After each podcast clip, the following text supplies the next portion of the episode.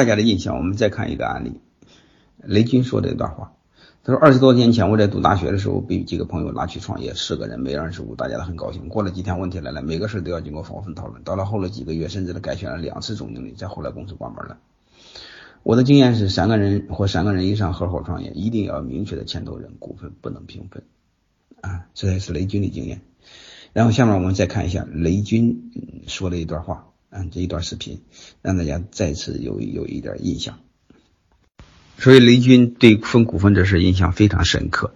后来这个小米成立的时候，你会发现雷军个人占了多少股份，哎牢牢的控制了小米，有话语权。这就是我说的，刚创业的时候一定要有控制权。公司那时候讲究的是效率。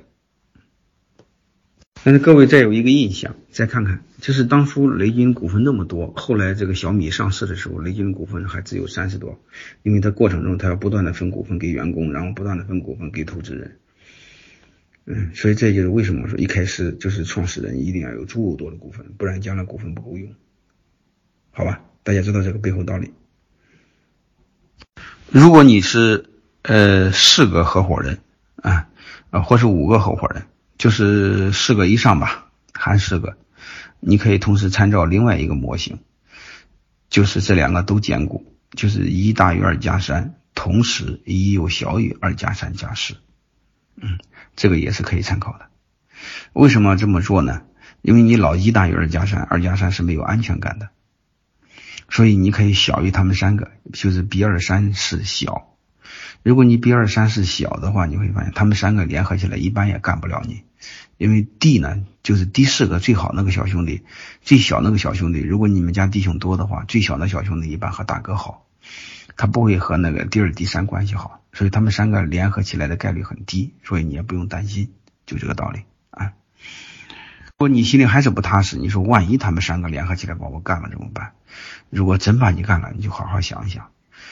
另外三个鸟，二鸟、三鸟、四鸟，你连一个鸟都团结不了，说明你是什么鸟？说明你也不是什么好鸟，被干掉就活该，你认了就行，好吧？这背后就这么个逻辑啊。它背后的逻辑是什么？不是保护保护好人，保护能干的人，嗯，不一定非要保护你，嗯，你你不行的话，也是要被干掉的。我们看一个案例。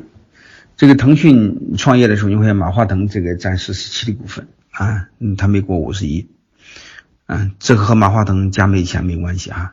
马化腾他爹是李嘉诚的董事，他为什么不不不过五十亿呢？用他自己的话说，就是我不能过五十亿，要不然光独裁、流氓、垄断。但是我为什么我一定要占大股呢？他说没有占不占大股，没有主心骨，同样会完蛋。其实就是刚才我说那个模型。啊，一大于二加三，有小于二加三加四。那我再给大家一个参考模型，就是唯恐你们学不会啊。就是如果两三个人合伙创业，创始人可以五到六十，另外两个人二十到三十，同时你留出十到二十做期权池，啥意思呢？留给未来的合伙人啊。这二十三十你怎么放呢？暂时先挂你身上。啊，你跟另外那两个合伙人商量好，所以这个放我身上，我也放弃投票权，我也放弃分红权，就是空的。